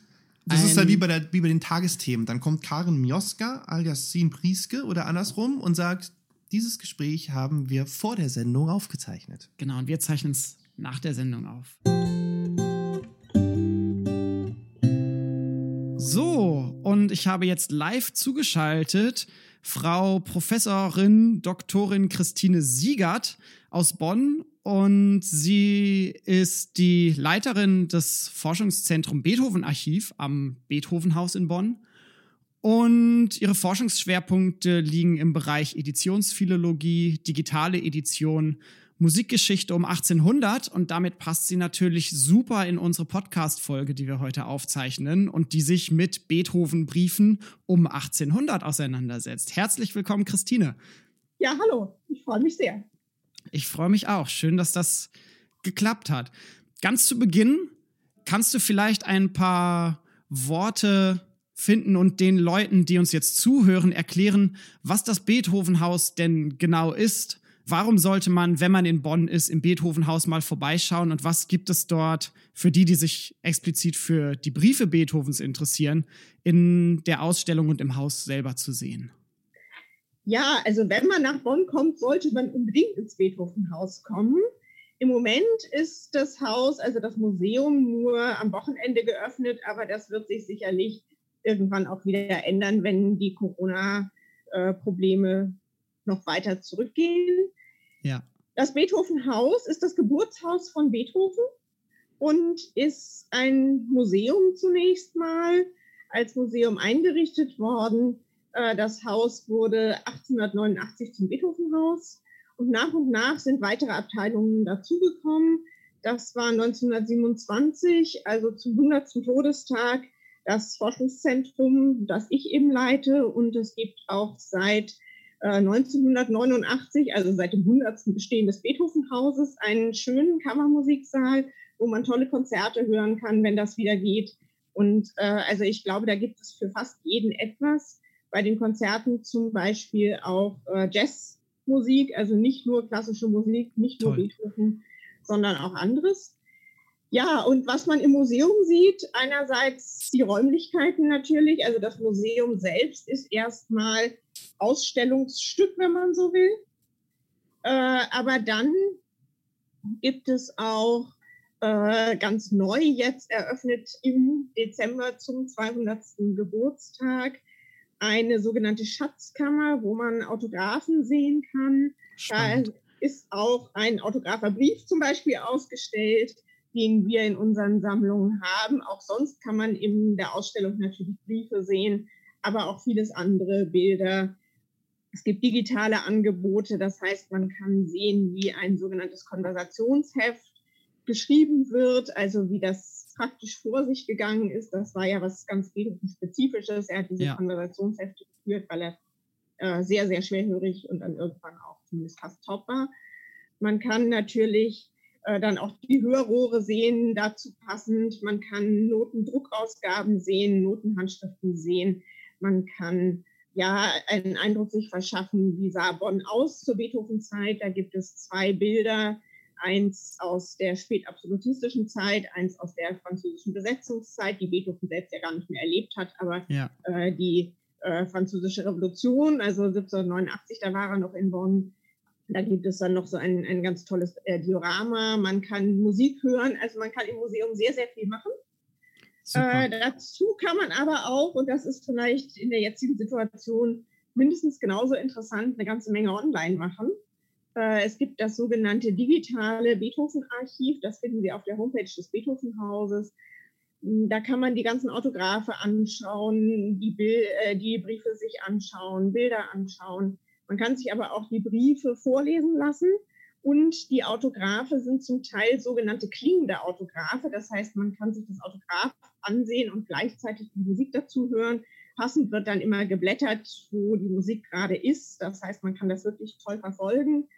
Dazu kommen weitere digitale Angebote natürlich, die so ein Haus hat, wie Kataloge der Bibliothek und so weiter, der Sammlungen. Also man kann eine ganze Menge online machen und das wird auch ständig ausgebaut. Also wir haben gerade hinter uns eine neue große Digitalisierungswelle von Frühdrucken von Beethoven. Die sind jetzt noch nicht eingestellt, aber die werden so nach und nach dann eingepflegt in das digitale Archiv und da kommt immer mehr dazu. Und wir kaufen ja auch immer noch. Also das heißt, äh, wir haben das große Glück, dass wir immer wieder Dinge erwerben können. Und auch da ist ein Brief vielleicht von besonderem Interesse, den wir inzwischen vor zwei Jahren kaufen konnten. Ja. Das ist ein Brief, den Beethoven geschrieben hat an einen Freund aus Bonner Zeit. Er hat ihn aber aus Wien geschrieben, 1795. Und das ist ein Brief, wo Beethoven sich ganz offensiv äußert zu seinen Humanitätsidealen. Da Ja, geht es also spannend. darum, ein ganz berühmter Satz inzwischen geworden, wann wird nur die Zeit kommen, wo es nur Menschen geben wird. Das wird wohl noch Jahrhunderte dauern. Ich äh, paraphrasiere das jetzt ein klein bisschen, aber das ist Ja. die Aussage. Leider hat er damit recht, ne? Sehr aktuell auch. absolut aktuell. Wenn man jetzt äh, nach Amerika zum Beispiel guckt und sich die Frage stellt, ja, was bedeutet das denn? Für die damalige Zeit sicherlich ist immer die Frage gewesen, was in der französischen Revolution total stark war. Äh, bedeutet das zum Beispiel auch Frauenrechte? Äh, Ja. Schwierige Diskussion gewesen. Gleichzeitige Diskussion, und da sind wir ganz nah an Amerika dran, bedeutet das zum Beispiel auch Menschenrechte für Menschen aus Kolonien, äh, für die Sklaven und so weiter.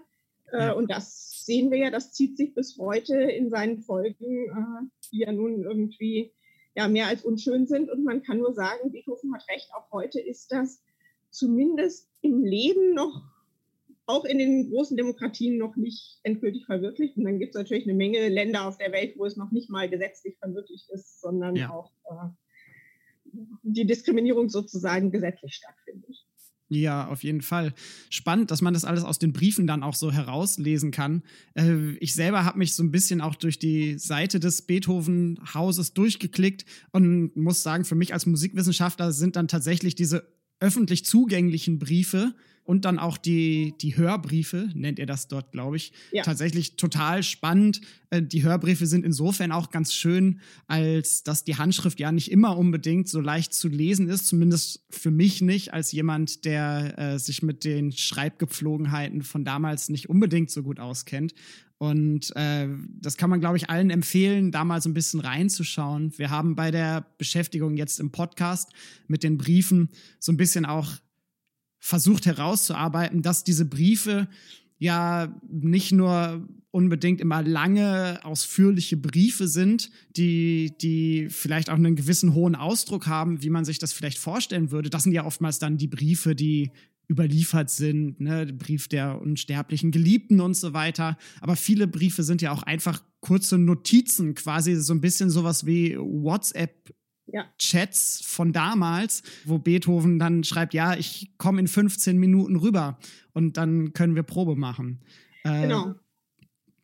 Das ist total spannend. Also die Hörbriefe sind super. Es gibt zusätzlich im digitalen Archiv, hast du bestimmt gesehen, auch die Texte übertragen bei den Beethoven-Briefen. Genau.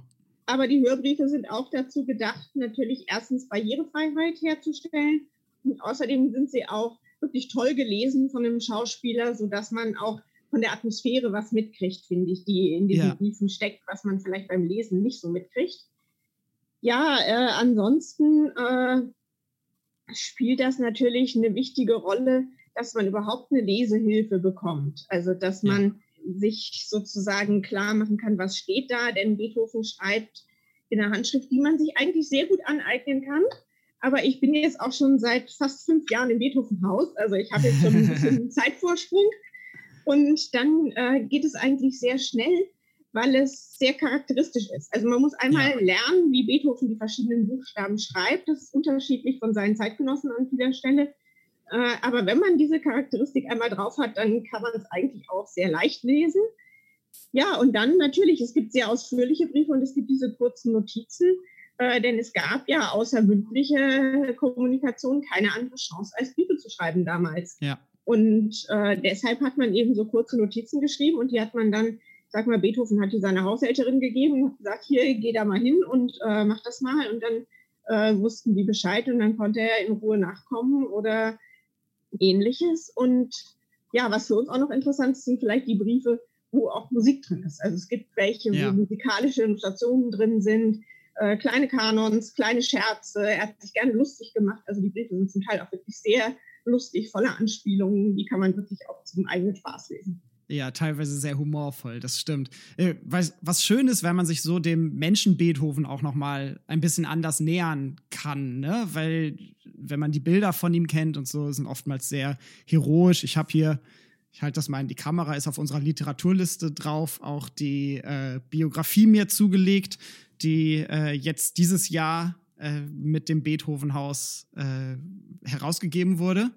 Und ähm, ja, die bildlichen Darstellungen sind dann doch auch immer ein bisschen idealisierend. Wird immer drüber gestritten, wie idealisierend die sind. Und die Briefe erlauben tatsächlich fast einen intimen Zugang zu ihm. Das fand ich sehr spannend. Wie ist das denn? Uns hören jetzt auch relativ viele Leute, die Musikwissenschaft studieren oder vielleicht auch in dem Bereich arbeiten. Wenn ich sage, ich möchte eine Hausarbeit schreiben über Beethoven oder ich möchte vielleicht promovieren zu Beethoven, kann ich dann nach Bonn ans Beethovenhaus kommen und Zugang zu diesen Sachen erhalten? Auf jeden Fall. Im Moment leider nicht, weil die Bibliothek noch geschlossen ist, aber sobald die Corona-Beschränkungen aufgehoben sind, wieder. Also es lohnt sich immer, ist auch immer empfohlen, sich anzumelden, weil die Bibliothek ziemlich klein ist. Ja. Aber also im Normalfall gibt es da vier Arbeitsplätze. Äh, Im Moment gibt es da eigentlich keinen, weil äh, die, also der Raum relativ klein ist. Aber wie gesagt, das wird sich irgendwann ändern, vielleicht erstmal mit einem oder wie auch immer. Aber alle sind herzlich willkommen, äh, können da ihre Studien machen, äh, bekommen natürlich auch Hilfe von den Kolleginnen aus der Bibliothek. Und die Bibliothek ist wirklich sehr, sehr umfangreich. Ja. Äh, sie hat den Anspruch, alles zu haben, was zu Beethoven geschrieben wurde und wird. Auch in eigentlich allen Sprachen. Also wir haben da keine Begrenzung. Ansonsten äh, muss ich sagen, also was diese Bibliothek auch hat, was man vielleicht gar nicht so erwartet, sind eine Menge alter Drucke von Zeitgenossen von Beethoven. Oh, spannend. Also wir versuchen gerade, was die alten Drucke betrifft, tatsächlich auch die Beethoven-Zeit zu sammeln, gerade Kammermusik. Es gibt auch in anderen Medien Teilsammlungen. Wir haben vor wenigen Jahren eine große Sammlung von äh, Klavierrollen bekommen und auch das entsprechende äh, Phonola-Klavier dazu, dass man sich das auch anhören kann. Also, Super, ganz toll.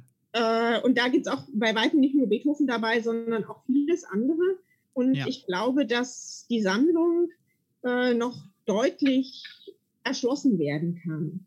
Bei Ja. den Handschriften ist es natürlich auch so. Da muss man sie erst recht anmelden, denn die müssen aus dem Tresor geholt werden, wenn man sich die anschauen will. Und dafür gibt es natürlich äh, besondere Sicherheitsbestimmungen. Aber auch da ist natürlich jeder, der da ein berechtigtes Interesse hat, auch herzlich willkommen, sich das anzuschauen. Ja, und dann haben wir noch eine ganze Menge Dinge, äh, die man auch leicht vergisst. Das sind Nachlässe zum Beispiel Ja. bei uns sind, die auch oft noch leider nicht so gut erschlossen sind, weil natürlich dies immer das Personal benötigt wird, um das zu tun.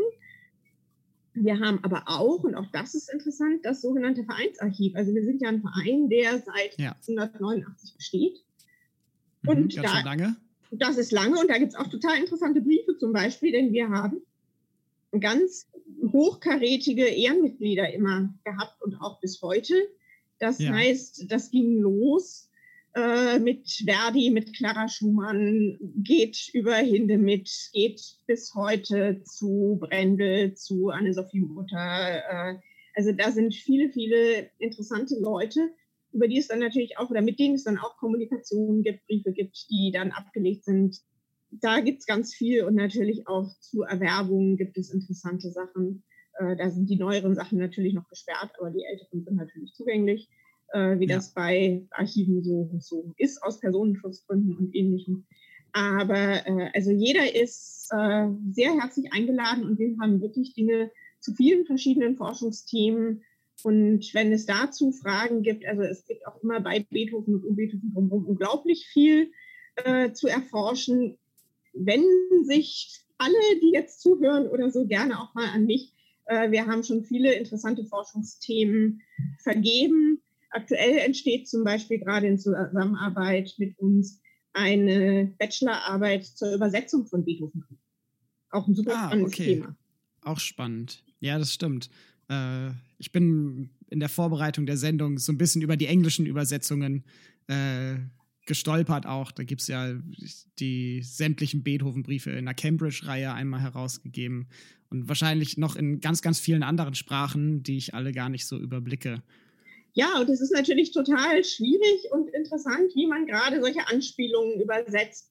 Solche, ich sage jetzt mal, spezifischen Ausdrücke aus der Zeit, die Ja. es vielleicht gar nicht mehr so richtig gibt, die es vielleicht auch in anderen Sprachen äh, nicht so richtig gab. Was macht man mit Doppeldeutigkeiten, die es Ja. nur in einer Sprache gibt? Also das sind ganz, ganz interessante Fragen, finde ich. Und es ist ja klar, dass das dann auch wiederum die Forschung leitet. Denn viele, Ja. die sich mit Beethoven beschäftigen, sind dann doch eher auf die Übersetzungen angewiesen, was die Quellen betrifft, zumal eben die Sprache wirklich nicht leicht ist. Also es ist oft für uns Ja. auch gar nicht so einfach zu verstehen, was Beethoven meinte. Wir haben dann natürlich alte äh, Lexika und die kann natürlich auch jeder andere benutzen, aber es ist, es ist erschließt sich nicht sofort.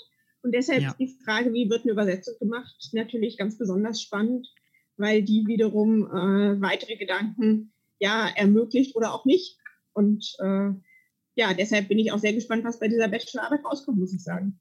Ja, das klingt sehr spannend und alles auch sehr reichhaltig, was ihr da habt. Ganz zum Schluss habe ich noch eine Frage, die dann so ein bisschen äh, persönlicher vielleicht ist. Hast du einen Lieblingsbrief von Beethoven? Schwierige Frage, aber ich habe aktuell einen Lieblingsbrief. Das ist der, der auch ausgestellt ist in, dem, in der Schatzkammer. Ja. Und zwar ist das der Lieblings- oder ist er deshalb der Lieblingsbrief, weil wir gerade die neunte Symphonie in der Neuausgabe rausgebracht haben. Und wir Mhm. haben das erste Mal äh, Beethovens Textunterlegung so gemacht, wie er das gerne hätte. Nämlich er Okay. schreibt die Konsonanten am Ende einer Silbe immer erst nach äh, die letzte Note, die zu der Silbe gehört. Also zum Beispiel, Ah, okay. er schreibt Wä, Wild oder so. Okay. Das ist äh, gewöhnungsbedürftig, aber er hat das in diesem Brief, den ich jetzt mal als meinen Lieblingsbrief bezeichne, äh, Ja. ganz massiv seinen Kopisten nahegelegt. Und dieser Brief Ah, okay. Ist aus verschiedenen Gründen interessant. Er ist inhaltlich interessant, weil er eben sagt, er will das so haben und er ist davon überzeugt, dass es die einzig richtige Variante ist. Und der Kopist hatte das nämlich nicht so gemacht. Und dann hat Beethoven also wirklich mehrere Handschriften äh, korrigiert entsprechend, äh, dass das nun alles so würde, wie er es denn nun mal haben wollte und für richtig erkannt hat. Und dieser Brief hat uns auch dazu gebracht, das wirklich ernst zu nehmen und es in der Ausgabe so zu machen. Ja. Der ist aber auch interessant, weil man sieht, wie sehr Beethoven sich echauffiert, wenn er das schreibt. Weil seine Schrift wird immer größer und er, er hat dann als Beispiel das Wort sanft, also wie bei Ja. sanfter Flügel meinetwegen. Und da schreibt er eben Sa, langen Strich, sanft. Und Mhm. so äh, würde er es haben. Das ist so viel größer als das andere, dass man also merkt, das ist ihm jetzt ganz, ganz wichtig. Und also da, das kann man gar nicht wiedergeben in der Briefausgabe zum Beispiel. Deshalb unbedingt die Autographen angucken, die man ja im Internet sehen kann. Das sieht man bei ganz vielen Briefen. Äh, Ja. dass Der also- Brief ist auch online, oder? Genau, der ist auch online. Und man sieht es bei ganz vielen Briefen, dass Beethoven, wenn er emotionaler wird, erstens fahriger schreibt, das geht, glaube ich, ebenso. Und zweitens aber auch größer, raumgreifender und äh, manchmal auch bis zu fünf Unterstreichungen, glaube ich, also unglaublich Ja. äh, emphatisch. Und man kann also da auch ganz nah wirklich, wie du vorhin gesagt hast, an die Persönlichkeit rankommen. Und das ist eine tolle Erfahrung und das ist eben was, was wir gar nicht mehr so haben, weil wenn wir tippen ja nur noch. Äh, Ja, das stimmt. in, Ganz in, unexpressiv. Naja, nee, wir haben ja andere, wir haben ja, äh, Wir, wir haben Emojis genau. mittlerweile. Das stimmt, die Ja. ersetzen das ein wenig. wir haben Ersatz. Wir können natürlich zum Teil auch unterstreichen, das tun wir aber nicht. Aber Emojis sind, glaube ich, was ganz Wichtiges, was, was Ja. zeigt, dass man dieses Bedürfnis hat, zusätzlich zur Sprache weitere Dinge rüberzubringen, wenn man schriftlich miteinander kommuniziert. Ja. Und ich glaube, das wird auch weitergehen. Also da wird es vielleicht auch noch weitere technische äh, Möglichkeiten geben, die das, die das ermöglichen. Wenn wir sprechen, haben wir das ja auch. Da können wir lauter sprechen, langsamer sprechen, was weiß ich was. Und Ja. das, ich glaube, das will man weitergeben. Und Beethoven hatte eben seine Art und Weise. Und die Briefe sind also wirklich total lohnend, würde ich sagen. Sehr, sehr schön. Den Link zu dem Lieblingsbrief von Christine Siegert packen wir euch auch unter diese Folge auf unsere Homepage. Dann könnt ihr alle auch noch mal selber schauen, wie Beethoven dort schreibt, was er dort schreibt und das alles ein bisschen nachvollziehen. Ansonsten bedanke ich mich hier an dieser Stelle ganz, ganz herzlich für deine Zeit und ich freue mich ganz toll, dass, ganz doll, dass wir dich hier gewinnen konnten für den Podcast. Sehr und gerne. Daniel, mit dem ich hier den Podcast auch mache, der lässt dich übrigens schön grüßen. Als ich gesagt habe, dass ich mit dir ein Interview plane, hat er gesagt, oh, gute Frau. Mach Ah, mal. Danke. Vielen, vielen lieben Dank. Gerne. Das Gespräch haben wir nach der Sendung aufgezeichnet. So, das war das Interview. Und ganz zum Abschluss möchten wir euch noch mit ein bisschen Literatur entlassen. Und ich habe mal so ein bisschen geschaut, was gibt es an Literatur über Beethoven, was wollt ihr euch selber irgendwie auch antun. Und äh, habe da mal eine kleine Auswahl getroffen. Über Beethoven gibt es unglaublich viel. Ich möchte fast sagen, unendlich viel. Äh, Der, Beethoven-Raum. Der Beethoven-Raum in der Grunewaldstraße. Ja. Denkt dran. der MGG-Artikel über Beethoven ist schon super und vor allem, was bei MGG-Artikeln ja immer toll ist, sind die Literaturverweise. Der, also der ist krass. Also schaut da mal rein, aber das ist wirklich ein ganzes Buch quasi. Ja, ja, ich Das, glaub- das ist ein Ja. Buch de facto. Ja, aber So. nein, ich meine, die Literaturangabe ist Und die trotzdem... Literaturangaben sind sehr gut. Aber, aber, Aber? nicht immer unbedingt die aktuellsten, was einfach äh, daran liegt, dass die MGG nicht jährlich aktualisiert wird. Und ich habe gedacht, ich empfehle euch jetzt einfach mal zwei Biografien, die so ein bisschen populärwissenschaftlich sind, wenn ihr quasi einen entspannten Einstieg haben wollt in Beethoven. Und eine Sache, äh, die recht entspannt und recht kurz immer zu lesen sind, habe ich zu Schulzeiten dann gerne gelesen, sind die Surkamp-Basisbiografien. Ne, das sind immer diese kleinen, Ja, süßen Taschenbuchhefte, schon. Ich finde es immer die ganz kurz gut. einführen. Habe ich, auch von Frank Zappa und so. Also das, das kann man auch als, als Student, finde ich, als Studentin, als Student kann man das gerne mal, um Eingriff, äh, um Gen- Einblick genau, zu haben. das sind so immer so 100 bis 200 Seiten. Ich habe einiges im Schrank stehen, auch von Samuel Beckett und so. so, so. Äh, Genau. Naja, gut, erzähl weiter. Die Beethoven-Ausgabe Ja. von Malte Korf auf jeden Fall äh, packen wir euch in die Literaturliste. Oder wenn ihr etwas ausführlicher was haben wollt und auch brandaktuell, das Buch Beethoven, der einsame Revolutionär. Kann das was? Das kann was. Ich habe es mir gekauft tatsächlich. Oh. Äh, aus dem Grund, dass ich keine Beethoven-Biografie zu Hause habe. Aber es ist doch populärwissenschaftlich, dass, da kommst du doch gar nicht weiter mit deinem, deinem intellektuellen Weitgeist, oder?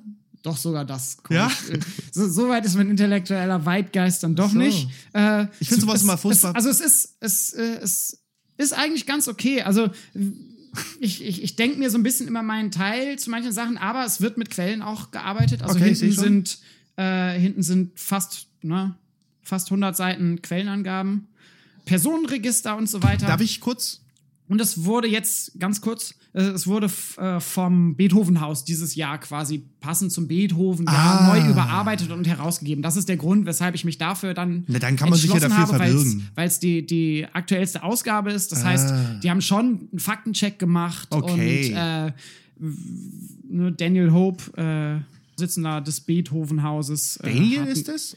Was ist? Daniel? Ja. Mein Freund Daniel? De, dein Freund Daniel, dein Namensvetter und Buddy, äh, hat eine. Ich hab ein schon mit ihm, äh, mehrfach hast mit ihm zusammengearbeitet. gearbeitet, ich weiß, ja. Ja. Und passt natürlich dann auch schön dazu, dass wir Interview mit äh, Christine Siegert vom Beethovenhaus geführt haben. Ich Schaut mal rein, ich finde, kann man gut lesen, teilweise mit so ein bisschen Augenzwinkern und es wird eben auch versucht, manche Quellen kritisch zu hinterfragen Cool. und so ein bisschen dieses Genie-Narrativ auch aufzubrechen. Und wie gesagt, also ich finde, es ist halt auch für Laien lesbar. Also es ist jetzt nicht nur musikwissenschaftliches Nerdtum, sondern schafft einen ganz guten Spagat so Ja. zwischen, zwischen reinem wissenschaftlichem Text und Populärwissenschaft. Ich habe ja immer ein bisschen Angst bei solchen Sachen, aber du hast es jetzt natürlich sehr gut beschrieben. Ich habe ja immer so ein bisschen Angst, dass auf der ersten Seite steht, irgendwie, er konnte schon mit, ne, dieser Klassiker, Ja. er konnte schon mit zwei Jahren. Ste- Steht, steht halt nicht. Für Kompositionsunterricht. Genau. Das ist ein eigenes Stückspiel mit zwei. Ja, ja, richtig so. Nein, nein, das ist immer so ein bisschen die, das ist immer Ja. so ein bisschen die Angst, die ich davon habe, davor habe. Aber klar, Ma- aber machen sie schon ganz gut. okay, Machen sie ganz gut. okay. Äh, Ich vertraue deinem Urteil. Ja. Und ansonsten Beethoven-Briefe, Gesamtausgabe, hast du schon erwähnt, Yes. von Brandenburg. Von Herrn Brandenburg herausgegeben. Packen wir uns, äh, packen wir in die 96, Literaturliste. Glaub ich. 96. Weil, wenn ich, aber ihr werdet es sehen, falls ich äh, jetzt das nicht im Kopf habe, werdet ihr es dann sehen. Genau. Und ansonsten habe ich mal vielleicht auch so ein bisschen ne, der eigenen Berliner Tradition folgend geschaut. Was gibt es noch? Es haben viele Leute über Beethoven Wahnsinnig geschrieben. viele. Unglaublich viele. Und ich habe mal gedacht, okay, ich pack bekanntes Werk von Riedmüller und Dahlhaus, Ludwig van Beethoven, Interpretation seiner Werke. Kann man, ein, ein äh, Buch rein, das ist eine Kann man selten was falsch machen bei den beiden Herren. Genau, und ist ganz klassische Werksinterpretation äh, im, im guten musikwissenschaftlichen Stil. So, klasse, so klassisch wird es nicht sein, wenn es von Dalos und Riedmüller ist, aber, aber mit, mit, mit guten eigenen Gedanken. ja. Empfehlenswert. Und ansonsten, was ich dann immer sehr spannend finde, ich bin ja nicht so der, der Werkanalytiker, Mhm. sondern gehe da eher so ein bisschen soziologisch oftmals ran, ethnologisch, von Karl Dahlhaus, Beethoven und seine Zeit, wo Wieder, er wieder, versucht, ja. e- ebenfalls Dahlhaus, wo er versucht, Beethoven so ein bisschen in, im sozialhistorischen Kontext zu Ich sehen. finde Werkanalyse eigentlich mal ganz nett. Solange man es nicht die, auf die Spitze treibt, bin ich ja da immer irgendwie äh, auch. Also ich- natürlich habe ich auch Ja. einen soziologischen Hintergrund, aber finde es eigentlich mal ganz nett. Ja. Also ich finde es schön, mal Symphonien zu hören und auch einfach mal, was ich jetzt erzählt habe mit dieser Moll, äh, mit dieser Dissonanz am Ja. Anfang, Kann man mal machen. ein bisschen reinhören. Ma machen wir ja auch in unserem Podcast. Machen wir. Ansonsten, ne, Adorno Ja. hat über Beethoven geschrieben, Klar. viele andere bekannte Leute. Ich packe euch noch zwei Sachen in die Literaturliste. Einmal ein Buch über äh, Beethovens Sinfonien von Karl-Heinz Ott, Rausch und Stille. Chuck Berry hat über Beethoven geschrieben. Barry hat über Beethoven geschrieben. ähm, und von Hans-Joachim Hinrichsen äh, Beethoven Klaviersonaten. Die, äh, die beiden letzten habe ich reingetan, weil das relativ aktuelle Cool. Veröffentlichungen sind. Und da habt ihr dann einmal, das sind vielleicht auch mit so die Sachen, für die Beethoven dann am bekanntesten ist, seine Sinfonien und seine Klaviersonaten als äh, zwei große äh, Gattungen, absolut. die, die glaube ich auch sehr stark mit dem Namen Beethoven nach wie vor äh, behaftet Aber sind. auch noch hier kurz ähm, zum Ende ähm, der Appell. Lest ruhig Briefe. Also ich finde Ja. das sehr. Ähm, Sucht euch äh, Primärquellen und wenn die Stabi wieder offen hat, Ja. dann, dann geht mal dahin, Stabi in Berlin, wenn ihr in Podcast- Berlin seid. Ja. Die Stabi Irgendwann hat, hat, viele, hat viele fünf Jahren von Beethoven vor Ort. hören wir diesen Podcast und dann sagen wir uns, hä, warum hatte die denn zu? Ja, ja. ach so.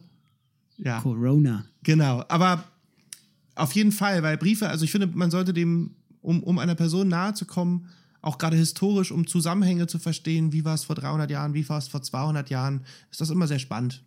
Ja. Und das ist vielleicht das, was Musikwissenschaft leisten kann. Sie kann es nicht nur was über Beethoven erzählen, sondern sie kann es was über die Zeit damals Absolut. erzählen und über die Menschen und letzten Endes dadurch auch etwas über unsere Zeit, über uns als Menschen, über unser Handeln in Relation zu dem Handeln der Menschen damals. Und Das machen sehen, Historiker. wir sehen, das kann Musikwissenschaft. Das kann Musikwissenschaft. Können andere Disziplinen auch. Aber Beethoven, aber hört sich doch dabei gut an. Auf jeden Fall. Im Beethoven, ja. Ich habe dem nichts mehr hinzuzufügen, ist Daniel. wunderbar. Schöne Grüße an Christine. Ich muss jetzt los. Das ist so wie bei Wetten das. Da muss man dann, ähm, da heißt es dann, Madonna muss jetzt leider los. Ja. Auch da merkt man, du bist ein Kind der 90er. Wetten das? Was war das Ich finde, ich finde mir für auch Gott, ja, ich würde gerne noch so gerne lange mit dir plaudern, so weil Den, du den, Beetho äh, den, den Beethoven-Talk und die Aftershow-Party. Beethoven wäre definitiv auch zu Gottschalk auf die Couch gegangen. Auf jeden Fall. Muss. Auf jeden Muss. Fall. Und dann hätte er gesagt heute, und dann hätte er seinen neuesten, das hätte er so Septet, Septet äh, äh, Opus 20 gespielt. Ja. Und wenn ihr schimpfen wollt mit uns, dass wir die, den, den, die Briefe an se- Beethoven. das, nee, dass wir die Briefe an seine Geliebten hier und so weiter nicht drin gehabt haben und seine Taubheit nicht erwähnt haben, lest doch die Wikipedia-Artikel. Ja. In dem Sinne, macht's gut, bis bald. Tschüss.